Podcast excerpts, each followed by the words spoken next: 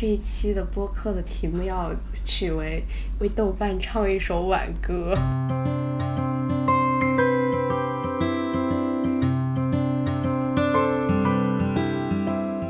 就是各种水果，水果，然后各种香草，然后各种菠萝饭，然后各种、哦，各种，比如说牛奶什么牛奶摊煎饼之类这些东西啊。牛奶摊煎饼。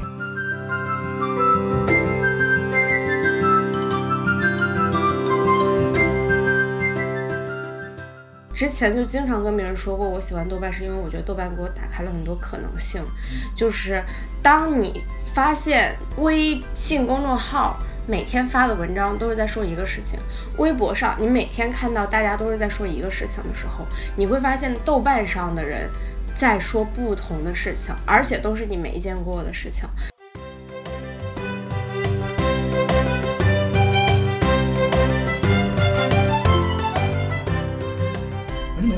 豆瓣？我觉得豆瓣之所以存在，就是因为我们这些嗯，读书人，读书人还存在，还还还还一厢情愿的想让它存在。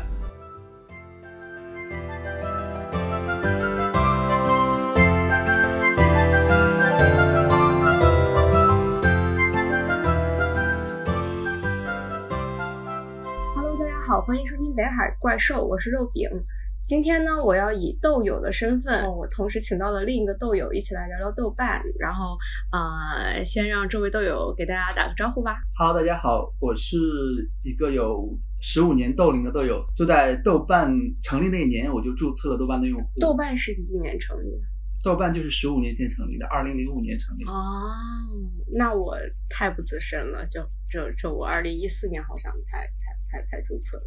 然后，其实我也是豆瓣的一个资深的观察者。嗯，在五年前豆瓣十周年的时候，我写过一篇文章，嗯叫做《豆瓣十年五个问题一招重来》。嗯，然后在当时的互联网上还引起了一些讨论和反响。嗯然后五年之后，其实今年呢，豆瓣也遇到一些风波和一些、一些问题以及外界外界的一些议论和讨论，所以说今年我可能对豆瓣有一些新的观察，包括我很多年的一些豆友都渐渐的离开了豆瓣，觉得豆瓣可能已经慢慢的正在变质，或者甚至在走向一条不归路，所以我觉得今天我们有必要再去重新讨论一下豆瓣的未来。其实也我也是，就是我平时也没有这么，我只是使用豆瓣，没有说特别去关注它的一些，嗯、从一些呃技术的角度去观察它的一些改变。但是呃，你现在使用豆瓣，一般的用户都已经能够明显的感受到它和以前有很大的不同了。呃，一个是最近开始出现了大规模的审查，呃，还有就是一些功能的非常 tricky 的一些变化。然后这个其实是跟今年八月的一次，我们的猜测是跟今年八月的一次股权变更有关。当时呢，就是今年八月，根据天眼查 APP 显示，豆瓣的这个股权发生变更，最大股东由原来的迷云飞更变成为李亚飞，然后他现在持股比例占到了百分之九十六点零八。当时很多人去猜测说啊，那豆瓣的创始人阿北是不是已经退出了？啊、因为豆呃这个李亚飞其实他是有一些政府的关系背景在的。然后很多人会猜测说，那豆瓣是不是被政府接管了？就是然后联想到最近豆瓣的审查又越来越严格了，然后很多的豆友甚至被消耗，然后流亡到其他的平台去了。我们当时就是引起了一阵豆友的恐慌吧。然后后来是豆瓣是出来澄清了，是吗？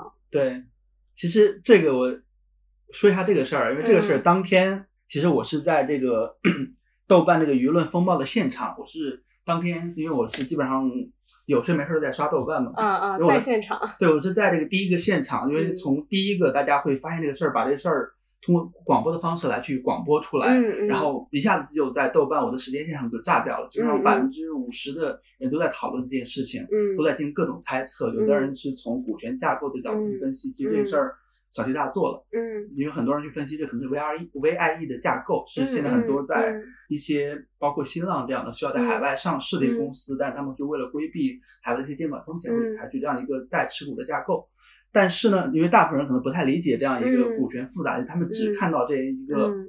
OK 股权变更，嗯然后最大的股东嗯。持股百分之九十六，简直是嗯。基本上就是嗯独资了，对，完全控完全独资。然后又看到阿北的身影完全消失，嗯。大家会引起各种猜测，包括我的豆友的时间线上，包括甚至在一向不关心豆瓣的发展的豆瓣俄组里面，因为豆瓣俄组基本上大家都是在讨论，对吃瓜群众都在讨论八卦了，就没有人去关注豆瓣会怎么样。但是那天也讨出现很多这样的讨论的帖子，就说明其实他们还是会关心一下这个瓜田最终可能以后瓜田就消失了，没地方吃瓜了，怎么办？很担心。对，很担心。所以就是，所以我觉得因为豆瓣。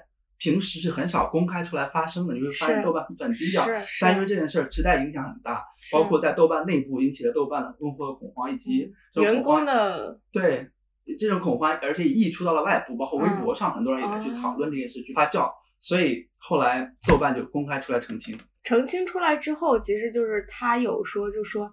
最大股东仍然是智行资本，然后阿北也仍然是豆瓣的 CEO。但是呢，其实就是这个澄清归澄清吧，我们更多感受到它是一个 PR 的一个动作，就是一个公关的一个动作。我们仍然就是感觉到，就是豆瓣怎么说呢？好像失去了它原来的那种精神角落的感觉。嗯，其实精神角落这个这个这个概念呢，应该是三年或者四年之前，豆瓣那时候。应该是很罕见的做了一次大，做了一轮大规模的不是整改是宣传，他们把我们的精神角度还拍了一个宣传片，那宣传片我印象很深刻，就是把一个人他在自己的斗室里面，就是一个像在我们现在所在的这样一个非常小的房间里面，然后房间里面围满围满了书、唱片，各种很文艺的道具，然后他在自己的这种小的空间中、幻想空间中生存，然后突然有一天他在豆瓣上。通过豆瓣，豆瓣好像是一个那个发射火箭一样，把它发射到了太空之中，然后，嗯，然后在太空中，他发现，OK，我能看到那么大的世界，然后 logo 出，然后那个 slogan 出来了，嗯，豆瓣就是我们的精神角落。然后这个这个嗯这个宣传片在很多地方都有播放，然后他们好像还做了一些那个公交车机车身的广告，那时候是很大的一轮 PR，所以很多人就，而且这个 slogan 也很。获得了一些豆瓣用户的认可，嗯，但是后来呢？继这一次大规模的宣传之后，后来好像又销声匿迹了，嗯，对，这次好像是他最后一次的挣扎，高光时刻，高光时刻，对，后来就一直走下坡路了，对，嗯，直到现在，就是去年去年十月份的时候被被整改了十四天，当时是完全不能用的一个情况，是吗？对，去年十月份是那个豆瓣广播完全不能用，因为豆瓣它不是有个广播功能，每个人都可以发广播，类似于微博。哦，对。对，但是就是等于十十四天内完全禁言。对，我想起来了，那时候就主页上什么东西都刷不出来了。对，太太啊，就等于瘫半瘫痪的状态了。嗯，对。然后我也是最近发现，就是我的很多就是豆瓣的时间轴的好友动态上，很多人就是在转一些叫做长毛象的一个一个一个东西，然后就很多人觉得说，哎呀，豆瓣不能用啦，呃，很快就要死掉啦。那有些人会通过说想要想办法把过去的一些输影音的记录给备份下来，通过一个叫做豆坟的一个工具，然后就是把它备份到本地。然后那我们还是需要去找到是说，嗯，但是很多人认为就是在豆瓣上最珍贵的还是这些豆友的这些人际关系，所以说他们还是想要把这些关系迁移到另一个呃社区上去，然后所以就有了这个长毛象。我我还注册了一下呢，但是我就是因为我。我注册的时候就感觉还没有什么流量，没什么好，而且就用起还得翻墙，还是比较麻烦，对，门槛还是挺高的。其实翻墙这个现在其实已经有人解决了，因为啊，因为那个应该有国内开发者开发了一个不用翻墙的客户端，叫做嘟嘟嘟嘟。啊啊哦哦，因为他们那边发东西就要好像是要嘟一下什么的，对，嘟一下，对。对这个其实就就就减减少了一个障碍，减少了就翻墙的一个障碍，那还挺好。对，嗯，那你觉得这个长毛象有可能取代成为下一个豆瓣？呃，取代豆瓣吗？这个长毛线其实，其实刚才你说的就是这个长毛线，在我的理解就相当于豆瓣的一个豆瓣用户的一个流亡的一个避难所，对吧？其实，在去年十四天的时候，很多人也在流亡。那时候我写了篇文章，叫做《豆瓣难民流亡记》。嗯，但是他们那时候其实流亡的就是一些临时的一场临时的帐篷，我形容为，比如他们会去建一些那个豆瓣难民的微信群。啊，当时有在建小组来着。对，是有建一些临时的小组，嗯，临时的小组，包括一些，包括圆月这样的，就是一些意见领袖吧，就是一些豆瓣的中心式的这样大 V 式的人物，他们以他们为中心去建了一些这样的小组，然后包括那个微信群这样的一个像是一个现充的一种方式了。嗯嗯但是呢，这些这些这些临时的避难所，其实在豆瓣恢复之后，马上就嗯大家都迁移消亡了就消亡没有人在在上面，没有人，因为他们不不太符合大家的社交的习惯，对吧？嗯豆瓣的用户还是更喜欢在豆瓣这种方式的社交，对吧？所以就是为什么他们是临时的，而没法变成一个大家常住的一个地方。嗯但是长毛象呢，可能跟他们不太一样。嗯长毛象是更像是一个功能更完备，然后它的社交体系更发达的一个社区。嗯所以对长毛象你还有什么其他的了解吗？就是你你长毛象给你的感觉是，我觉得就像，就是我用过 Matters，你知道吗？嗯，我觉得就像 Matters 短版的 Matters，、嗯就是那 Matter Mat 在 Matters 上你要写长文嘛，嗯但你在就是长毛象上，然后你嗯就是，呃，但是我还没搞清楚规则，就是太混乱了。我觉得什么一个一个建了一个一个小站，然后中文站，然后还有各种站，然后好像不同的站还得注册新的账号，然后就觉得好麻烦呀。Matters 那个其实它更多像是一个发文的一个平台，哦，对它这对对，个内容它是围绕内容为中心的，内容为中心。但是嘟嘟或者说长毛象，它其实更更是以像 Twitter 一样的，嗯是以社区为中心。就为了更好的理解长毛象，就是在当天，其实我有看过，在 YouTube 上看过一个科普的视频，因为嗯长毛象确实它比、嗯。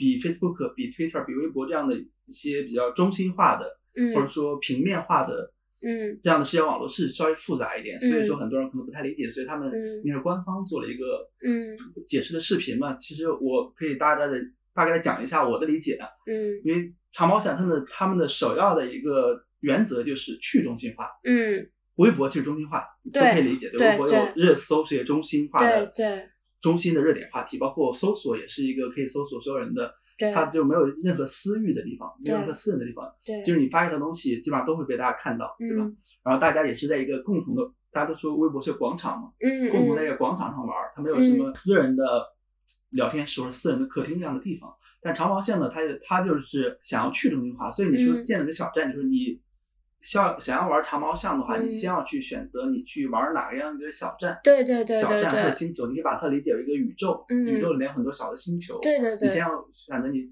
什么样的星球，但是它又不是完全的，比如星球之间完全的独立嗯分割的，它们是嗯共享一套协议，就嗯类似于邮件，就是过去的邮箱系统，邮箱系统是可以互相的通信的。因为邮箱是。因为基本上是现在所有的社交网络的雏形嘛，但是邮箱最好最大的好处就是，它虽然各邮箱系统之间是各个公司来各个公司自己建立的，对吧？包括 Gmail、像 QQ 邮箱这些，他们虽然是互相独立公司呢，但是他们可以互相发邮件，对吧？因为嗯他们共享一道通信协议。这长毛象也是一样，嗯，虽然这些星球之间是独立的，但是其实他们可以互相的来去怎么说呢？互相来去转发对方的消息，在不同的星球之间互相的串门儿，哦，但是他们又是相对独立的，哦，就这样一个。给你解释，应该你大概能够明白。哦，对，所以其实长毛象在某种程度上还是跟豆瓣蛮像的，因为豆瓣也是一个非常去中心化的一个一个平台，然后就是但是我觉得不太不太一样的嗯一点就是长毛象它是用一个他们的架构，对吧？嗯他们一个，产品的架构来嗯实现了去中心化，嗯而豆瓣呢，豆瓣它豆瓣它实现去中心化的手段，它是另外一个手段，就是豆瓣的去中心化其实是在用户玩的过程中，嗯玩着玩着玩成了一个嗯去中心化的，嗯。就是玩着玩着玩成了单机版，玩着玩着玩成了一个一个一个的小圈子。嗯嗯，就这这个是一个一个是顶层设计的去中心化，嗯嗯。一个是社区自发形成的对对去中心化。对，嗯，这个还是跟豆瓣的这个平时的算法和以及早期的运营手段有关，我觉得，然后以嗯。及整个团队所坚持的一种理念和文化有关吧。如果把豆瓣算成一个社交社区中的话，它可能是一个最分裂的，就是比如说有些人在豆瓣就只只上俄组，然后嗯。其他都不看，然后有些人就只看电影，然后有些人就只读书，然后有些人就是只刷动态，嗯，然后就是玩广播。这不同的人当中，他完全有可能是就是完全隔绝，然后完全不一样的人。对当然就是哪里出问题，然后 那、就是整个平台都会受到一个影响。那你觉得你会使用长毛象吗？我我是其实使用了一一下，因为啊大家使用一个社交工网络或者社交工具最大的一个原因就是你关注关心的人在上面。嗯，对吧没错，像长毛象一样，为什么我去会去试用呢？因为我比较关心的一个用户，当然可以说他名字，因为他在嗯豆瓣是在子文东，啊，我也关注他。他就是对他那段时间，就是因为他非常，他算是一个中心化节点的一个豆。看来我们俩是一个圈层的 一个世界。就是说明豆瓣这样一个核心的圈层其实就很小啊，对吧？很小。呃，然后他那段时间就是经常，因为他实在受不了他他的一些友邻被消失，然后被禁言。然后被注销，所以他就发现他很多友邻都会牵着长毛象，所以他说我是不是也要准备好跑路了？所以他他现在其实一边在豆瓣持续的去发他们的他的动态，然后一边也会在长毛象去发。同步更新是吗？对，是同步更新。他所以我就追随他的脚步，然后来到了长毛象。嗯。但是我会发现有一个问题啊，因为我我在豆瓣上关注了八百多个友邻，嗯，然后他们日常活跃发言的应该有一百多个，嗯，但是呢。可能里里面中只有两三个，嗯，去到了长毛象，嗯，所以所以说长毛象还没法替代豆瓣，嗯，我的社交网络的关系，对吧？嗯，我只能在上面会偶尔去刷一下他们的动态。当然是在在长毛象，你也可以通过，比如左文东他转发了别人的，转发了比如其他星球、其他小站或者其他用户的一些发言，但是呢。可能觉得给我的兴趣点还不太合，所以我觉得还是用社交网络。我的社交网络大部分还是在豆瓣上，就等于等于豆瓣的用户流失还没有那么严重，对吧？导致我的大部分的友谊其实还是安安全全的在豆瓣上，所以说我。现在还没法完全从豆瓣迁移到长毛象。我还有一个疑问，就是那为什么豆瓣上的用户会对这个东西特别的反弹或者特别在意？因为其实微博也有被审查的，但可能它相对于它总量可能稍微少一点。嗯。然后公众号它也经常被审查，豆瓣上的人会特别的去，经常会自己晒自己的那个截屏，说哎怎么这么这这一言不合就就就审查了。也首先嘛，首先可能给豆瓣的用户的特点画个像，对豆瓣的用户的特点有关。当然，这个豆瓣只只仅限于我关注的这些豆瓣，或者说这些比较呃主导舆论走向的一些，嗯，因为他们就是一个呃，现在他们他们就是 KOL，对他们就是。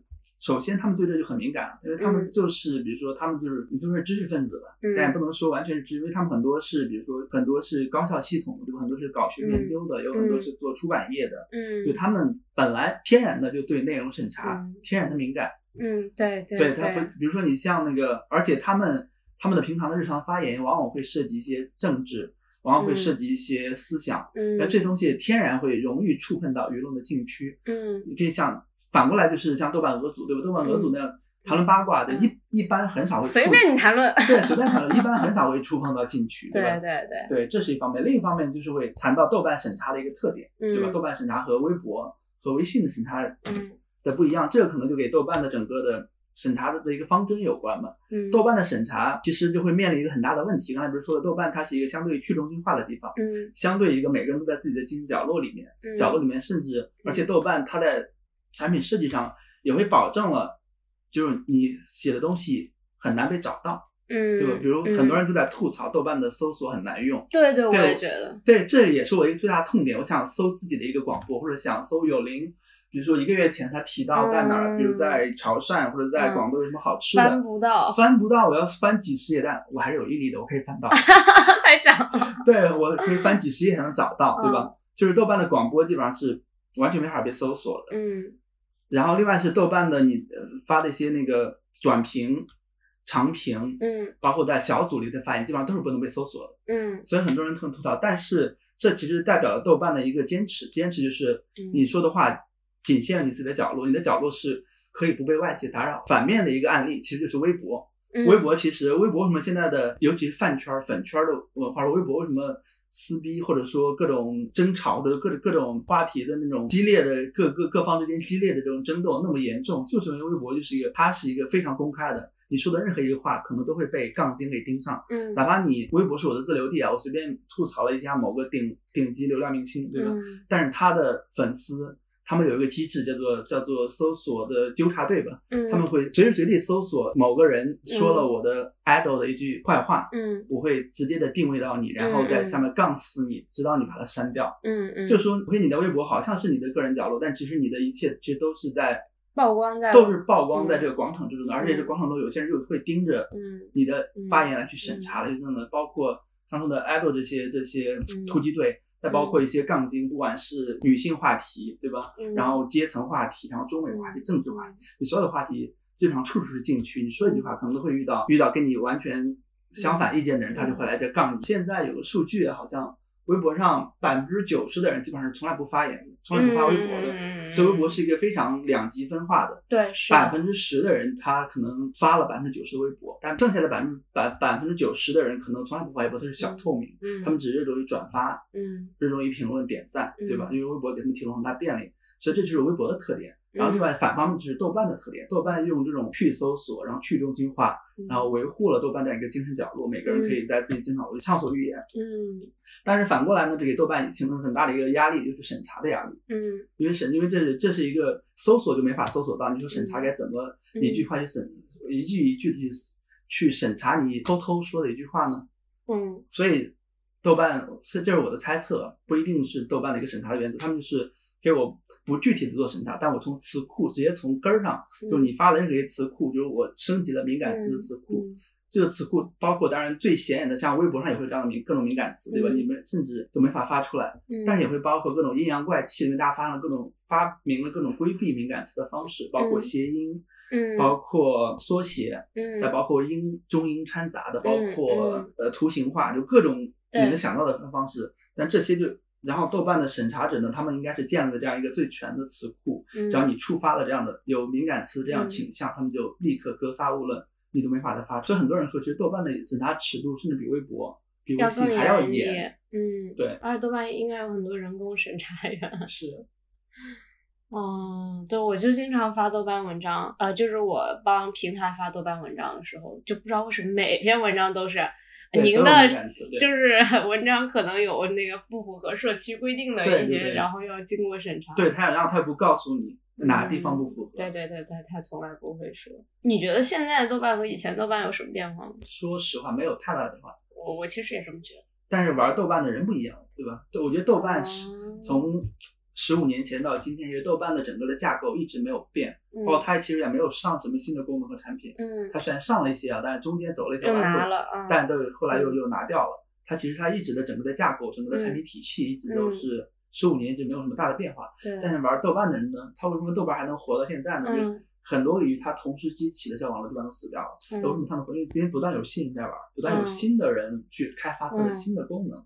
嗯，对吧？不但现在，比如现在很很多人零零后或者零五后也在玩儿，对他们在玩啥？零零后、零五后，对，就是玩儿零，真的啊对对对，因为有一些比较偏门的小组，他们可能在玩儿。啊？对，这个倒是。我觉得我如果我现在是零零后、零五，就我十几岁的时候，嗯或者是小学、初中的时候，我可能混迹于百度贴吧那种东西，曾经吧，还有 QQ，嗯 QQ，但 QQ 没有小组。对对，我我现在就我个人而言的话，嗯，我觉得书、影音嗯和动态，其实我都，但是小组我基本上不用。小嗯组就你，我不知道你是一个什么样的情说起来，小组，我觉得小组一直是豆瓣的一个活力之源嘛，活力源泉。嗯从其实从十五年前，其实豆瓣一开始只有只有那个读书功能，对吧？嗯嗯因为阿北上当时就想做一个读书的评分评论网站嘛，然后嗯读书的交友网站。嗯但是后来豆瓣之所以火起来，嗯之所以出圈，之所以说大呢，其实还是因为小组功能。哦，小组功能让让更多的很多的读书人通过小组里面认识，建立了很多那时候的小组比较高大上的小组，比如哦黑格尔的，比如美学小组，就比较高大上的小组。哦那时候小组，但是小组呢，这个也经过了经历了很多，就是小组这种这种形态，看百度贴吧，嗯，其实也是百度贴吧应该快二十年的历史了。嗯就小组这种形态，它就是一个天然就比较有很长的生命力的一个形态。嗯 为什么呢？因为它这种形式天然可以容纳不断的容纳新的话题，然后新的嗯形态，对吧？比如像豆瓣俄组这个小组，在十五年前你没法想象有人在豆瓣上去聊聊八卦，嗯，对吧？包括像像那个今年最火的一个小组，对吧？糊弄学小组，啊啊，反社会就是社会学死亡小组，嗯这些你在十五年前不可能想象有人在豆瓣上聊这些。嗯，但是呢，因为豆小组这种形态，它可以容纳各种新的话题，所以说嗯就源源不断的有新的话题或者新的一群人聚集在这里去围绕这个话题来聚集起来。所以小组这个形态，其实我觉得一本一直是豆瓣的一个中心的一个嗯比较中心的一个一一个产品。嗯，当然，书影音呢，这这这这些是它的一个核基本的产品。基础，但是呢，书影音的怎么说呢？像豆瓣书和音乐，基本上这两个这两个用用户的都在慢慢的凋零，说白了，对吧？你看现在豆瓣的图书的页面，其实除了一些热门书之外，其实评论者寥寥无几，嗯基本上大部分，而且大部分都是出版业人自己，对吧？嗯编辑在上面，然后嗯编辑要求一些朋友、好友在上面，基本上都成一个圈儿内人。用一句话，最时髦或者内卷。嗯，豆瓣读嗯书这个页面基本上内卷，包括豆瓣音乐，基本上也没人在玩了，因为大家玩音乐的平台都去音乐收听的 APP 上去。对，这个其实我在十五年前就写过，因为大家的大家的讨论其实就是围绕着消费来产生。比如说我是在听的同时，然后再讨论，嗯我不会再单独的跑到一个嗯有专辑的网对迁移到这个网站，对这这这迁移成本太高了。嗯而且豆瓣音乐它是以围绕着专辑为单位的，嗯，但是专辑这个自从 iPod 诞生以来，专辑这个概念都因为瓦解瓦解了。嗯现在的概念是单曲的概念。对。大家音乐评论、音乐讨论的围绕的一个单位是歌单曲，单曲嗯。一首歌，但但现在更已经更拆分为抖音上十五秒了，对不对？所以说单曲这个是在十五年前是成立的，但现在已经不成立了。所以豆瓣书和音这两块儿基本上虽然是豆瓣的骨架吧，但是这骨架上已经没有多少肉了。嗯。但是豆瓣电影还是一个源源不断，因为源源不断，电影一直是一个大众文化，嗯，所以豆瓣电影其实它也是为豆瓣，我觉得是应该豆支撑了豆瓣的另外一个支柱，嗯为豆瓣贡献了应该应该是百分之三十以上的流量，或者百分之嗯甚至更高的流量。嗯，对，觉得小组和电影，我觉得现在豆瓣可能只剩这两个比较大的支。那你觉得豆瓣以后应该咋办？就是一大块儿已经摇摇欲坠，这个问题其实 太太难，我觉得太扎心了。太扎心了，太扎心。所以，所以很多年前我都想过这个问题，然后没有答案，然后到今天可能也没有答案。我觉得，就算阿北应该也没有答案，因为阿北怎么说呢？这么多年来，其实阿北已经慢慢的都退居幕后了嘛。这为什么大家觉得他没有存在感？嗯豆瓣也不再信阿北了，就因为他一来退居幕后，二来就没有什么新的动作了，大家觉得好像就这样了。嗯，阿北好像放弃了。他虽然没有实际上表示自己放弃了，但是他豆瓣在雄起这一层面他也放弃了，嗯对吧？但是他上一次努力是什么时候呢？其实很多年前了，是七八年前，嗯移动互联网那时候。嗯对，那个时候是那个时候大家其实都在都在往移动端转嘛，因为豆瓣它是一个起呃生长于网页端的，对吧？嗯网页端的一个一一个应用，但是那个时候呢，应该七八年前大家已经已经开始都往移动互联网转了。嗯但是豆瓣怎么往移动互联网转？那时候阿伟其实做过一番挣扎，嗯他的挣扎就是拆分，对吧？因为嗯豆瓣不是有这么多板块嘛，那我一个板块拆分成一个 app，比如嗯豆瓣读书、豆瓣音乐、豆瓣电影，然后嗯豆瓣活动、豆瓣小组，还有一些，然后然后豆瓣音乐呢又又又分为那个音乐人和豆瓣 FM，然后豆瓣读书又分为购书单和豆瓣阅读，嗯，基本上拆分了十几个产品。嗯那时候可能 他觉得这样一个对产品矩阵可以好看起来好像很强大的意思，可以嗯覆盖到用户的生活的一精神生活的方方面面。嗯但是后来可想而知，嗯基本上都失败了。为什么失败呢？就是因为豆瓣的最大的优势恰恰就在于它的综合综合。因为我在豆瓣基本上基本上不是玩一个，比如像输赢这个，基本上大家都是都玩的，对吧？输赢这几个的流量是可以共享的，对吧？而且输赢就是豆瓣读书的用户可以顺利的转化为豆瓣电影的用户、豆瓣音乐的用户，就它是这样一个共享。这样一个生态，这样一个大的架构是它最大的优势。嗯，但是在移动端，如果拆分之后，把这优势全都没有了，而且每一个单独的产品还要面面临着同行的竞争，比如豆瓣电影，那时候豆瓣电影也也也也可以买电影票，那时候豆瓣曾经也做过一些地推，说我们联系一些电影院，然后通过豆瓣电影可以买票，因为这是一个很大的市场，大家都能看到。嗯。但是呢，它肯它肯定竞争不过美团，嗯竞争不过猫眼这样专门做嗯。电影票生意的，包括那时候淘宝也做淘票票这样的。嗯。他没有做过，因为豆瓣它不是一个擅长做线下、嗯。做地推的公司，所以说嗯。这块业务也就砍掉了。嗯其他也一样，豆瓣读书它竞争不过其他的一些阅读应用，包括嗯包括一开始的那个掌阅，嗯到后来的微信读书，对吧？它也竞争不过，嗯，因为它没钱拿版权。豆瓣音乐也是，它也没钱拿版权，嗯没法跟 QQ 音乐、网易音乐来拼版权，因为这些这些内容，因为它一旦涉及到内容这一块儿，其实就是一个拼资金和拼版权的一个市场。但是豆瓣这个一个创业公司，它没有这么多精力来去在输赢这块儿都去跟这些背靠巨头的公司来去拼版权，是的，所以豆瓣它只能，因为它做的就是一个索引，发现没？嗯就是豆瓣输赢其实都是一个索引，它不拥有这个东西的版权，你也不能在上面看。直到今天，你也不能够在豆瓣电影上看电影，嗯你必须要跳转到，因为它只是一个引流，跳转到其他的，比如腾腾讯视频、爱奇艺来看电影。所以这个东西是他做了一番挣扎之后，所以后来他把这个全都砍掉，OK，宣布 OK，我们所有的功能重新回到一个豆瓣，那是说我们要移动端只有一个豆瓣，就是一个豆瓣 app，嗯豆瓣一个豆瓣可以干所有的事情。嗯我觉得这一步某种程度上可以说救了豆瓣，嗯救了豆瓣。我觉得豆瓣之所以能够从那时候起又往后活了这么五六七八年，就是因为嗯这这他果断的砍掉了这些这些无谓的支出、无谓的成本，然后回到了一个豆瓣，回到了它最优势的地盘。嗯所以说，其实虽然刚才我提到了豆瓣现在主要就靠电影和小组来来支撑它的活跃度，对吧？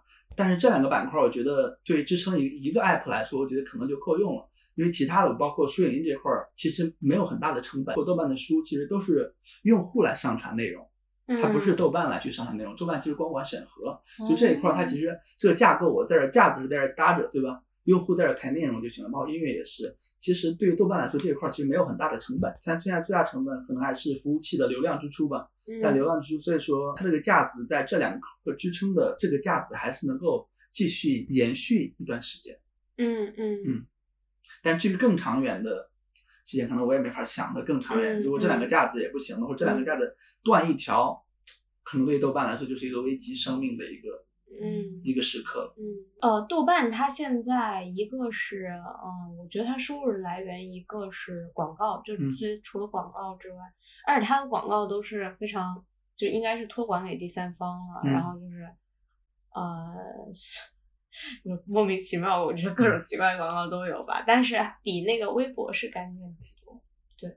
然后另一个是，就是他有去做这个课程嘛，嗯，就帮豆瓣时间，对，呃，有一些他自己开发课程，然后也有一些就是接了第三方的课程，嗯、什么呃三联中读的、嗯看理想的可能都有。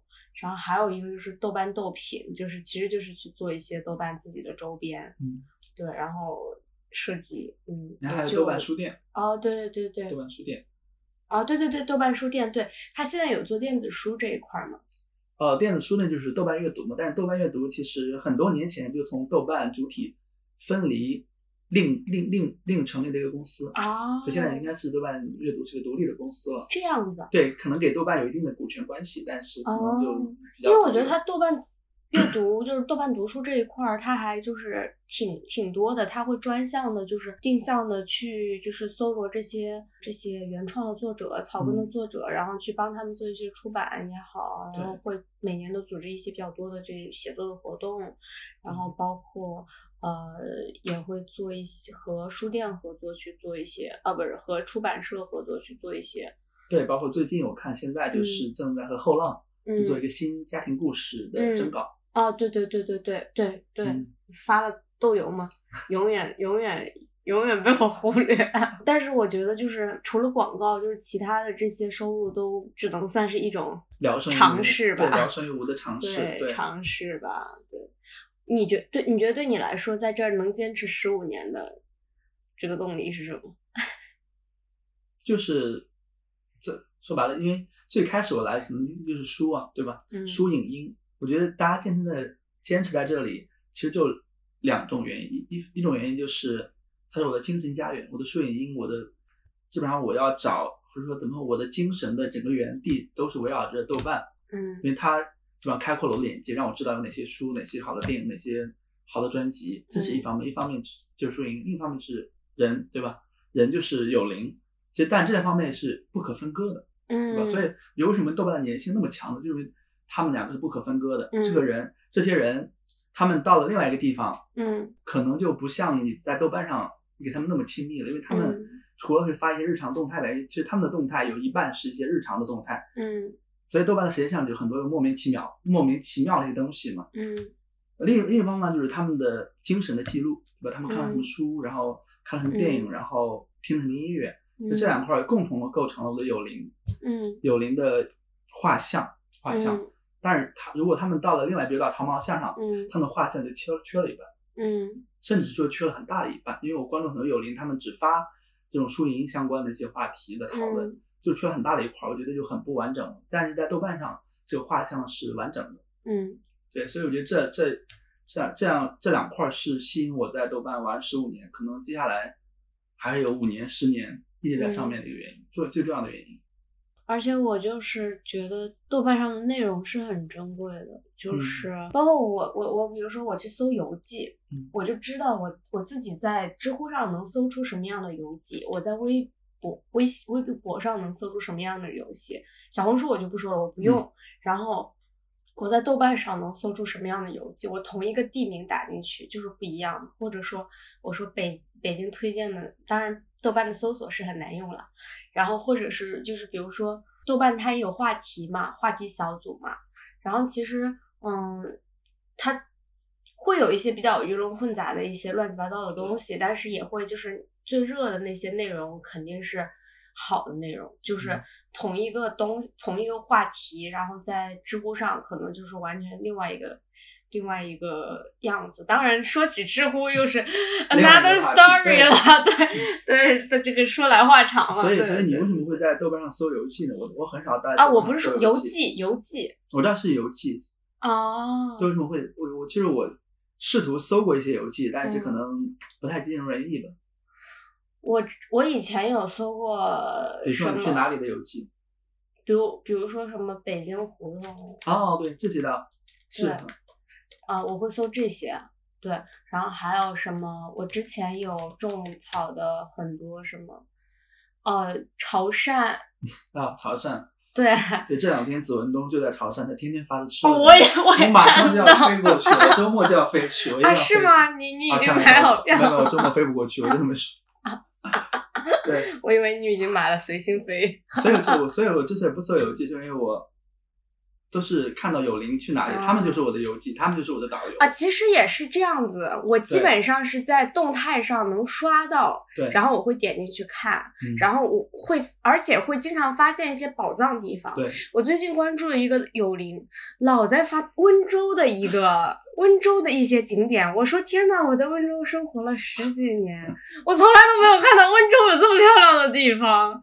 然后就是，我就说，哎呀，然后我就把他去的那些地名一个一个记下来，嗯，然后在那个地图上打标收藏，然后我说等我回家的时候我要去这里这里玩，嗯。然后我会发现就是其实，在豆瓣上你能看到一些非常小众的一些景点，就是有可能是国外的，然后嗯。就是完全不是就是说你国庆去可能也不会 人挤人的那种地方。我国庆去的地方就是在豆瓣上看到了一篇游记，但是游记如果搜索的，是啊别人推荐，刚好在我的时间线上。嗯，芒市，芒市你知道在哪里？不知道，芒果的芒，嗯，市场的市，它在腾冲，它就在就是中腾冲在哪儿？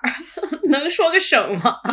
云南，啊，云南，它在中缅，它是一个中缅边境的一个啊，对对对，非常有异域风情的一个地方。它最大的特色就是它，它基本上吃的东西基本上和东南亚差不多的，嗯嗯，都是各种水果水果，然后各种香草，然后嗯各种菠萝饭，然后各种、啊，各种，比如说牛奶什么牛奶摊煎饼之类这些东西啊。牛奶摊煎饼哦，对对，就牛奶煎不是不是牛奶，那个 香蕉摊煎饼啊这种煎香蕉饼的东西飞饼，对，香香蕉飞饼这样。然后嗯它最有名的景点是大金塔、大银塔，那都是非常像像曼谷街头的那种塔了，嗯但是他们在山头上的。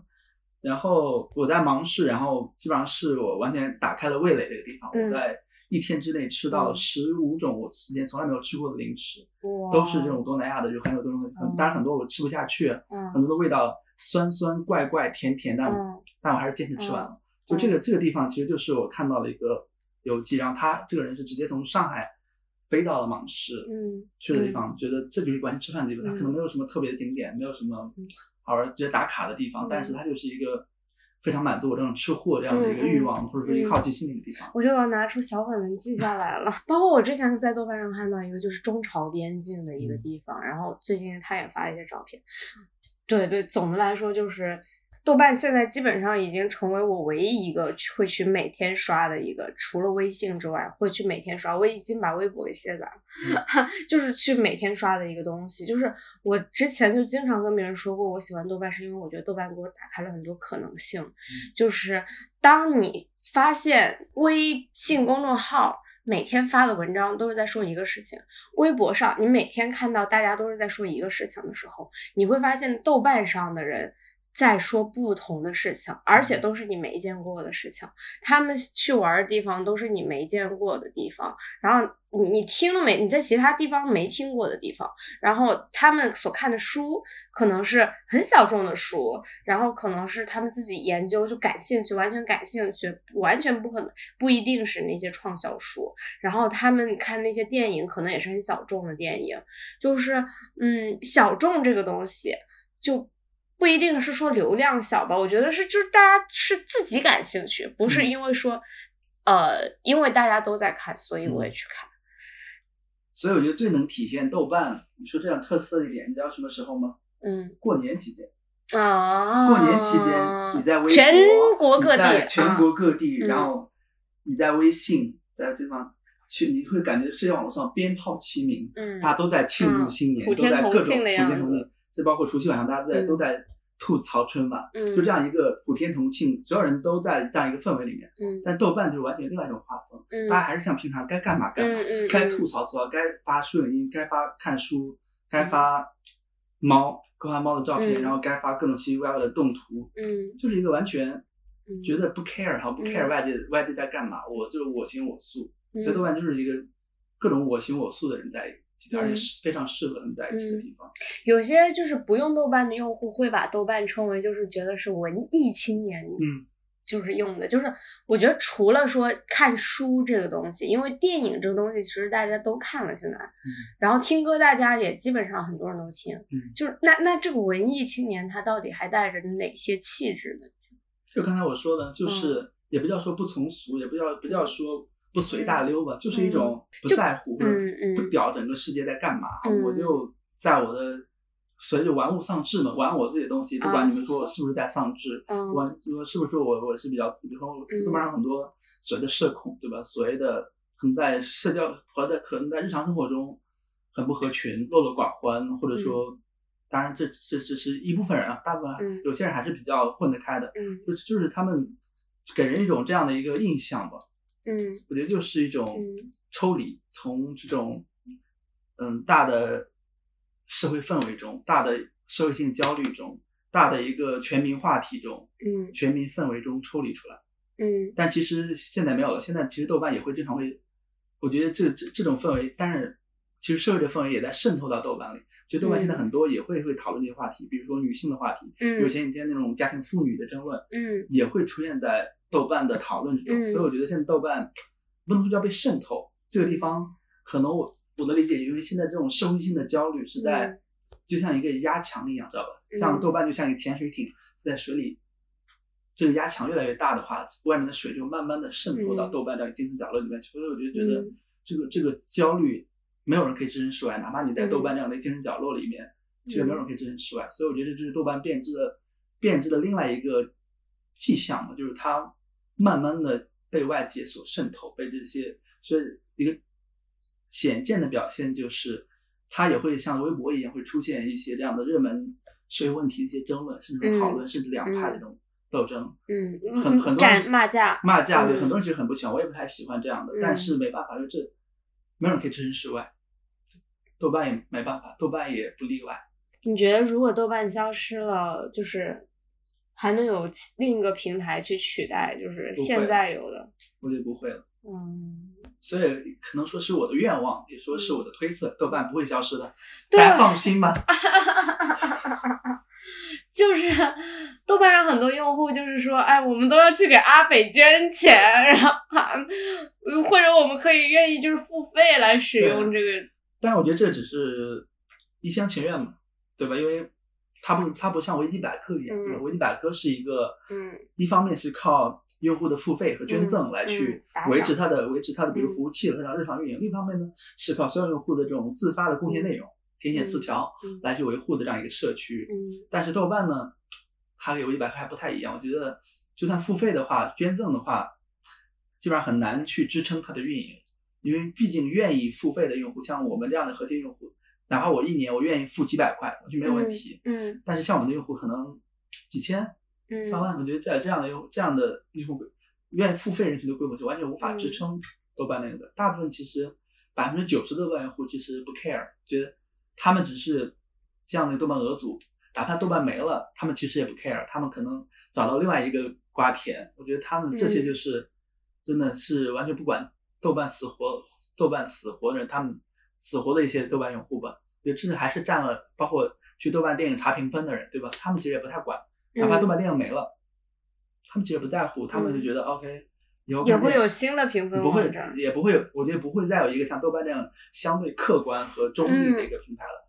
但是这个平台就是也会有另一个评分系统啊。评分系统现在已经有了，像淘票对啊，票、对啊，他们都有猫眼但是但是。那评分大家都为什么大家还要看豆瓣评分？因为那评分都非常的不嗯，客观了。因为你像像猫眼，他就他就自己就投资了很多电影，嗯就有利益相关，他怎么可能嗯客观和中立呢？嗯而且他会受到各种压力，因为他们的商业模式就建立在收片方的宣传费上面。嗯你觉得他们嗯收了宣传费之后，还会让用户有差评吗？他们会尽量的引导，嗯，所以他他们的整个的分都有虚高，对，三到四分的，对吧？他嗯们他们往下调几分才能达到豆瓣这样平均分。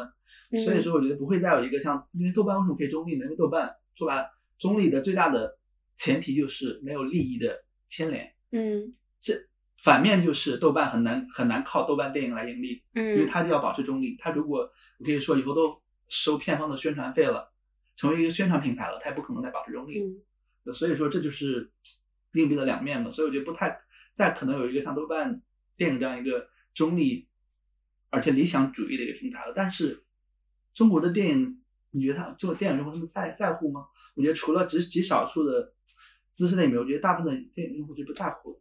其实很多我也觉得，对他们不会在乎，就是电影院上什么看什么，看上什么就看什么就得了。呀、对啊，对啊，对，而且而且豆瓣电影现在被豆瓣电影的评分已经很多很多已经水化了，一来是水化，二来很多人就看不起，对吧？嗯，很多比如像金刚川这样的，或者说嗯这些这些自带粉丝的这样的电影，他们都看不起豆瓣豆瓣的，嗯对吧？他们觉得你在丑化我们，你在你在贬低我们。金刚川是啥我都不知道，金刚川是最近最近在上映的一在上映的一部部电影吧，一个一个一个宣传那个那个事件的一个电影，对，好吧。所以我觉得其实这也就是为什么说豆瓣没能够吸引到更多的用户来这儿，嗯它其实挺反人性的，是吧？是是反人性，所以说 很多年前我就是说，我觉得豆瓣是一个对用户对新用户非常不友好的网站。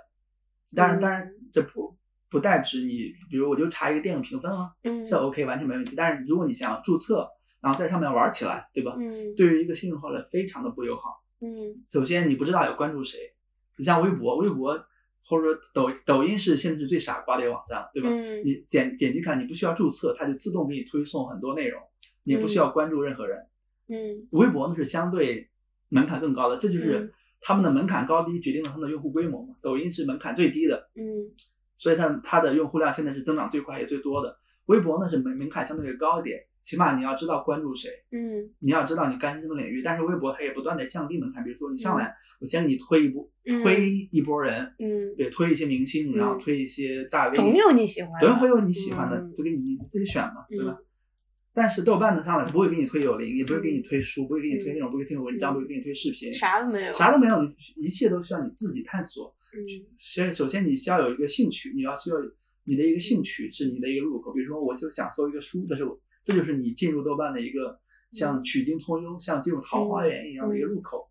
但是进入入口之后呢，你想关注谁，你想关注谁，然后你想怎么去扩大你的视野，都要需要你自己一点点的去发掘，嗯。需要你在上面花时间、花精力。对对，这就很反，一来很嗯反人性，二来就对新用户很不友好嗯。所以说，对啊，现在大家都变得懒惰了，对，所以说现嗯嗯，所以说现在包括小组、包括电影，这些都属于只开发了豆瓣五分之一、十分之一功能的浅层用户。嗯所以现在豆瓣其实可能，我的估计百分之八十，甚至百分之嗯九十的所谓的活跃用户，其实就这样的浅层用户。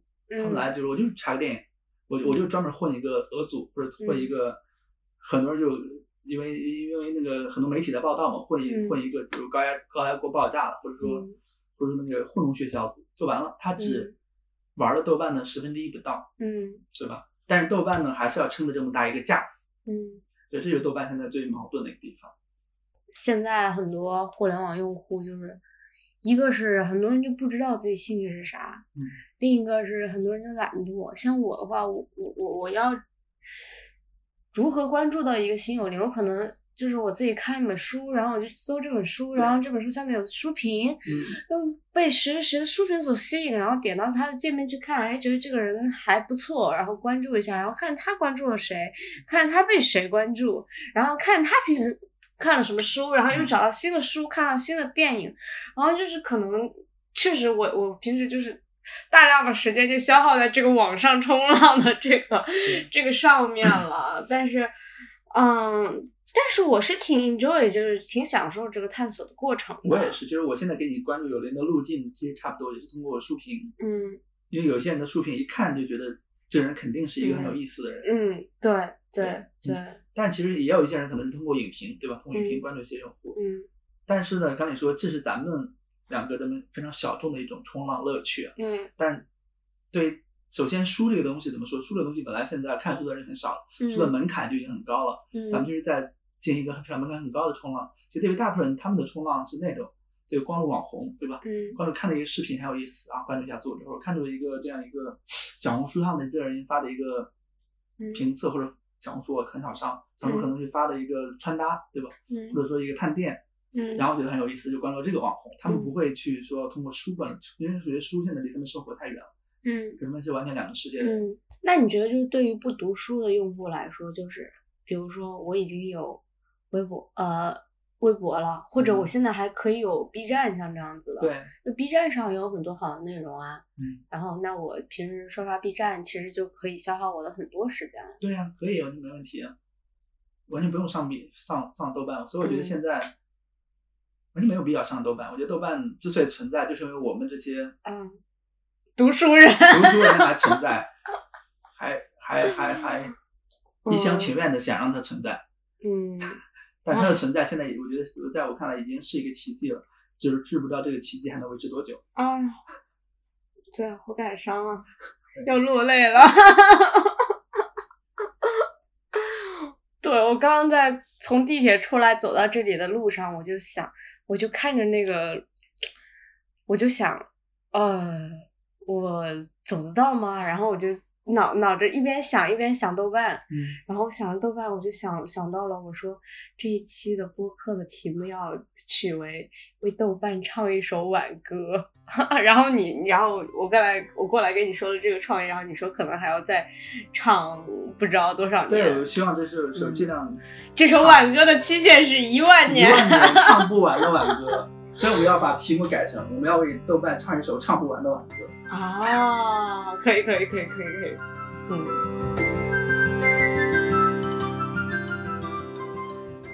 欢迎在苹果播客、小宇宙、喜马拉雅、网易云音乐收听我们的节目。